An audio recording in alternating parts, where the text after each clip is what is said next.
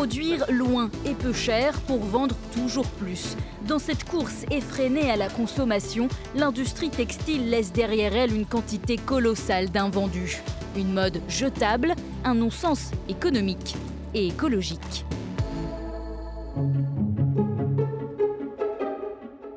Est-ce qu'ici on évite le gaspillage? Oui, bien sûr. Moins de gaspillage, plus de partage. C'est le slogan de l'Agence du don nature. Une association reconnue d'intérêt général qui collecte des produits invendus auprès des entreprises pour les redistribuer aux associations qui luttent contre l'exclusion et la précarité.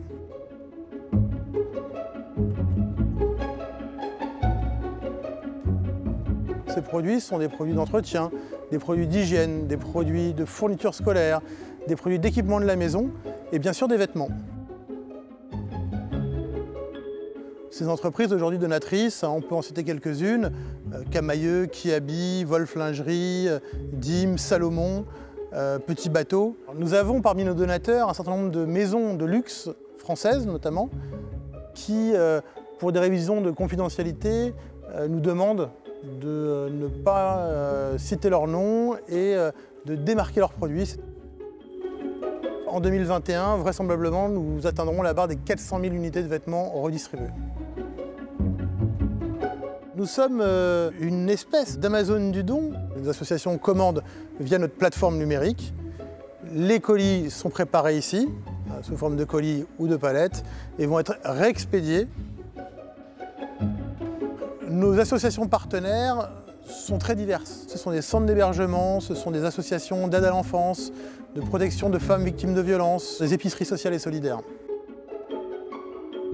L'Agence du don en nature n'est pas et ne sera jamais la poubelle des entreprises, puisque nous comptons sur nos partenaires pour nous proposer des dons utiles d'un point de vue social.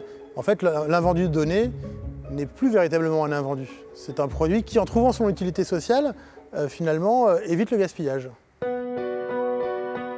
C'est le grand tabou de l'industrie de la mode. Que faire des invendus?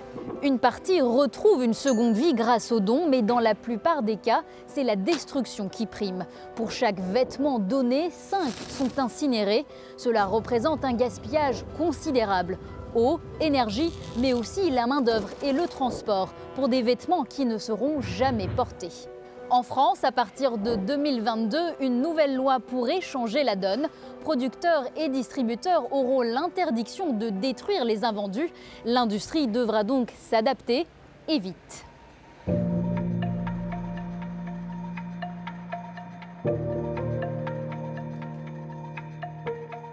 Il y a en stock aujourd'hui dans les euh, hangars du monde de quoi habiller l'humanité pour 10 ans. Aujourd'hui, tous les acteurs ont pris conscience de l'importance de recycler et d'upcycler ces produits. Les marques viennent nous voir avec euh, des stocks de produits qu'on conçoit avec eux de nouveaux produits pour remettre ces produits sur le marché. par exemple, on a travaillé euh, avec Cyrillus sur leur stock de tissus dormants pour faire des caleçons. On a travaillé aussi avec Bisbee pour euh, réutiliser des jeans pour en faire des pochettes d'ordinateur. Plus récemment et en ce moment, avec Blanche Porte, on travaille des housses de, couettes qui permettent de faire des kimonos. Et on travaille aussi des draps avec lesquels on fait des euh, pochettes et des euh, lingettes euh, zéro waste. Depuis que l'atelier fait de l'upcycling, nous avons transformé 100 000 produits et sauvé 2 tonnes de tissus. Le pire serait de refaire des invendus avec des invendus. Donc effectivement, on travaille dans le temps avec les marques pour faire des petites quantités qu'on augmente au fur et à mesure pour être sûr qu'il n'y a pas d'invendus. Aujourd'hui, elles ne le font pas de manière rentable. Mais effectivement, demain, il faudra que ça le soit vu les, volumes en, jeu. La mode de demain s'articulera sans doute autour de différentes solutions. On va vers un modèle hybride dans lequel il y aura euh, à la fois des solutions de produits réutilisés, mais aussi euh, la mode à la demande. Aujourd'hui, grâce à la digitalisation, on est capable euh, de produire moins et mieux. Donatien Mourmand, cofondateur de Tekin, Thomas Uriez, je suis le fondateur de 1083, une marque de jeans et de baskets entièrement relocalisée. On va dire aux marques, au lieu de produire 3000 pièces en une fois, vous allez produire 300 pièces par semaine pendant 10 semaines et chaque semaine, on va produire que les bons vêtements dans les bonnes tailles. 17 euh, robes vertes en taille 36, 46 euh, robes bleues en taille 38, manches longues. Chaque semaine, on va analyser ce qui a été vendu la semaine précédente pour, dans le circuit le plus court qu'on ait fait, une marque qui commande le lundi midi et les produits sont en stock le vendredi. Et avec une production à côté de la consommation, on peut fermer le robinet d'un jean qui marche pas bien ou d'une taille qui est très peu commandée. Chaque semaine, en fonction des commandes de la marque, on va venir créer des kits. Et dans chacun de ces kits, il y a les pièces de tissu découpées. Tout ça est dispatché aujourd'hui dans une quarantaine d'ateliers partout en France et en Europe. Et chaque atelier reçoit chaque semaine sa production de la semaine.